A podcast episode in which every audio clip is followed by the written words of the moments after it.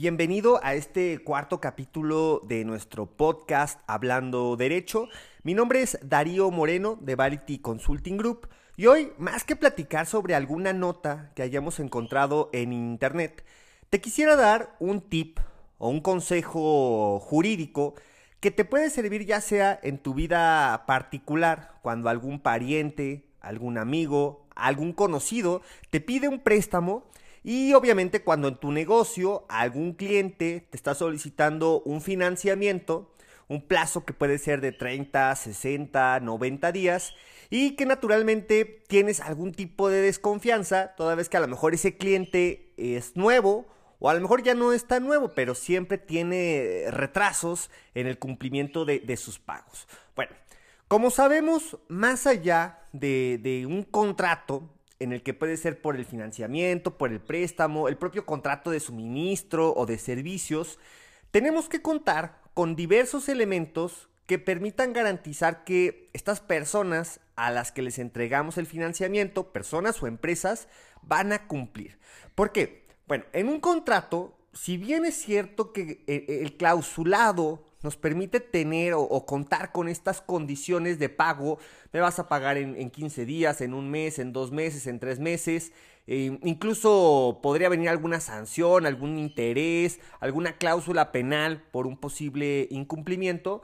También es cierto que este contrato, para hacerlo válido, lo tenemos que realizar ante un procedimiento jurisdiccional en el cual a través de un juicio en el cual un juez nos va a otorgar la razón respecto a la deuda que se tiene con nosotros, bueno, después de un juicio tenemos que iniciar un procedimiento de embargo. Mediante ese embargo, posteriormente se, se, manda a una subasta, a una moneda pública, en la cual podrías en algún momento adjudicarte los bienes. Si esos bienes respaldan al 100% la, la deuda, esos bienes que se embargaron, pues bueno, podrían ahí ya adjudicarse y extinguir la deuda. Si todavía queda un monto superior, pues tendría que ampliar el, embargo. En estas condiciones podría sonar muy sencillo, pero la realidad es que cuando alguna persona no te paga, también existe la posibilidad de que no seas tú el único o la única empresa a la cual le deban, sino que se vuelve ya también en un modus, un modus operandi en el cual le deben a ti y a varias personas y por eso tiene esta, pues no sé si, si, facilidad o, o, incluso podríamos decir cinismo de estar firmando contratos y pagarés y todo el documento que tú le pongas enfrente con tal de llevarse ese financiamiento y obtener el beneficio que obviamente está buscando a tu costa. Por eso es que en este contrato, además del contrato en sí mismo, además del pagaré, podrías contar con otro tipo de garantías, ya sean prendarias o, reales, que te van a permitir contar con una, con una solvencia, o bueno, con una garantía misma respecto a que puedes exigir en cualquier momento este cumplimiento de la obligación. Ahora, incluso teniendo estas garantías, tampoco quita la posibilidad que tengas que acudir ante un procedimiento judicial para hacer valer este derecho este derecho subjetivo en el cual estás haciéndote merecedor al cobro de una de una deuda. Pero hoy sobre todo me quiero enfocar en este tipo de garantías que tú puedes solicitar y en base a ello garantizar, insisto, el cumplimiento de la obligación. La primera podría ser una hipoteca simple. ¿Qué es una hipoteca? Bueno, es grabar un bien inmueble, es decir, una casa, un terreno, una nave industrial, un, un, bien inmueble, el cual a través del monto en el cual se pueda rematar, garantizará que el monto que tú financiaste será pagado en su totalidad. Ahora bien, para realizar este tipo de garantías hipotecarias es muy importante entender que este contrato tiene que ser realizado ante notario público e inscrito en el registro público de la propiedad.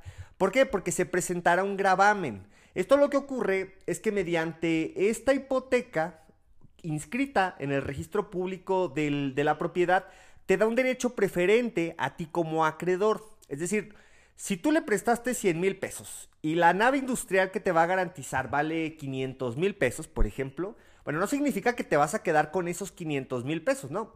Vas a pagar esos 100 mil más los posibles eh, intereses que se generen o sanciones que se puedan determinar y lo restante en su caso podría irse ya sea al deudor o incluso si tiene otros acreedores a los cuales también les haya otorgado este inmueble como garantía, pues obviamente estos acreedores también podrían en su caso, si hay un excedente, quedarse con el dinero que les debe. Así es como funciona, es decir, la hipoteca cuando se inscribe en registro público de la propiedad, lo que hace es un derecho preferente. Si no está inscrita en el registro público de la propiedad, si bien es cierto que el contrato tiene validez, cualquier otro deudor, independientemente de la fecha, perdón, cualquier otro acreedor, independientemente de la fecha en la que haya firmado su contrato, pero que con antelación lo haya inscrito en el registro público de la propiedad, tiene un derecho preferente a ti independientemente de que tú hayas sido la primera persona a la que le deba. Entonces, tenemos que tener mucho cuidado con eso. La primera es garantía hipotecaria. También podríamos garantizar el cumplimiento de una obligación mediante una hipoteca sobre unidad industrial. ¿Qué significa? Este tipo de garantías normalmente lo manejan los bancos cuando otorgan un financiamiento a una empresa en el cual no solamente están garantizando con un bien inmueble en específico, ya sea con el local comercial, con la nave industrial, sino que adicionalmente vienen todos los activos que forman parte de este giro comercial que está solicitando el crédito, de esta empresa que está solicitando el crédito. Incluso va más allá y se refiere, por ejemplo, a todos sus, sus deudores si a esta empresa le deben y en su contabilidad están descritos estos deudores, bueno, si tú no me pagas, estos deudores, en lugar de que te paguen a ti, pues me van a pagar a mí. Puede ser incluso una cartera de, de clientes, también obviamente los bienes muebles o inmuebles que estén directamente involucrados con la explotación del servicio o de la unidad que se está generando. Entonces es un concepto mucho más amplio, no solamente nos enfocamos en uno o dos inmuebles o muebles, sino que es toda una unidad de negocio. Esta es una segunda posibilidad. La tercera, que también es una garantía real, puede ser la prenda. Esto es muy parecido a una garantía hipotecaria. ¿Cuál es la diferencia? En la hipotecaria hablamos de bienes inmuebles. En la prendaria hablamos de bienes muebles carros, eh, eh, pues propiamente una, sala, una cocina, eh, vaya, cualquier objeto que pueda desplazarse de un lugar a otro se puede considerar como una garantía prendaria. El ejemplo más común, y creo que con eso lo vamos a ubicar perfecto, lo que hace el Monte de Piedad. Tú llevas una cadena de oro o un reloj, ellos lo reciben, se queda como garantía prendaria, te prestan un dinero y si tú no cumples en tiempo y forma con la obligación, pues el Monte de Piedad se puede quedar con, este, con esta garantía. Entonces, es otro tipo. Sugerencia, cuando tú ofrezcas algún tipo de financiamiento con una garantía prendaria, lo ideal es que tú te quedes como depositario de esa garantía. Es decir, si te garantizan un, carro, pues quédate con el carro. Porque si no tienes todos los, los alcances necesarios para asegurar que, por ejemplo, ese carro sí esté asegurado con una institución de seguros y fianzas, pues obviamente corres el riesgo que ese carro mañana desaparezca, lo chocan y tú te quedaste sin una garantía real. Más allá de que te puedan endosar la factura, lo ideal es que te quedes con ese mueble que en su caso garantizará el cumplimiento de la obligación. Bueno, otro tipo de garantía que ya no es tan común, Em, sigue existiendo, pero cada vez hay menos personas que se ofrecen para ello, son los avales. Un aval es una garantía personal.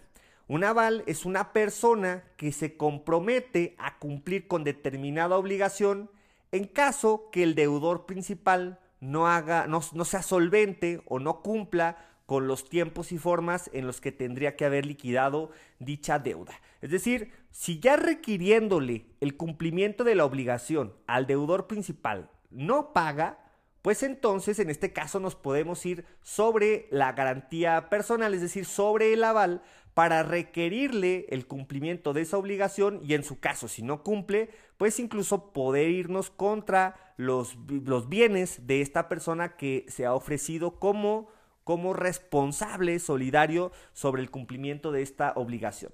Cada vez menos normal, cada vez menos usual. ¿Por qué? Porque pues igual el aval también se te va, como el deudor principal, o igual el aval tampoco tiene mucho que ofrecer para cumplir con determinada obligación. Bueno, esta es una garantía del tipo personal. La quinta y última forma que hoy vamos a describir también como cumplimiento de obligación son las famosas fianzas. ¿Qué son las fianzas? Bueno, es contratar alguna institución de seguros y fianzas que obviamente responda por el deudor, responda por el deudor ante el incumplimiento de una obligación. ¿Cuál es la diferencia con el aval? Pues que en este caso estás hablando de una institución a la cual se le está pagando una póliza para que en caso del incumplimiento por parte del deudor, ésta se haga responsable bajo ciertas condiciones y con ello cumpla esta exigencia que le puedes hacer respecto al pago de una deuda. Esta fianza generalmente tendrá que estar a cargo del deudor para que él responda sobre las obligaciones que puedas hacer. Es decir, una empresa me pide un financiamiento, me has quedado mal con los pagos, sí te doy financiamiento siempre y cuando en el contrato establezcamos que tú vas a entregar una póliza de fianza en la cual en caso de algún incumplimiento, esta institución es la que me va a solventar. Ojalá que la información que les estamos proporcionando les sea útil, sobre todo si ya les ha ocurrido el incumplimiento de una obligación de pago por parte de alguno de sus, insisto, clientes, parientes, amigos, conocidos y bueno, toda esta lista interminable de personas que de pronto pueden ser susceptibles de algún tipo de financiamiento. Amigos, muchísimas gracias por escucharnos en este cuarto episodio de Hablando Derecho. Insisto, ojalá esta información les pueda ser de utilidad. Mi nombre es Darío Moreno y nos escuchamos la siguiente semana.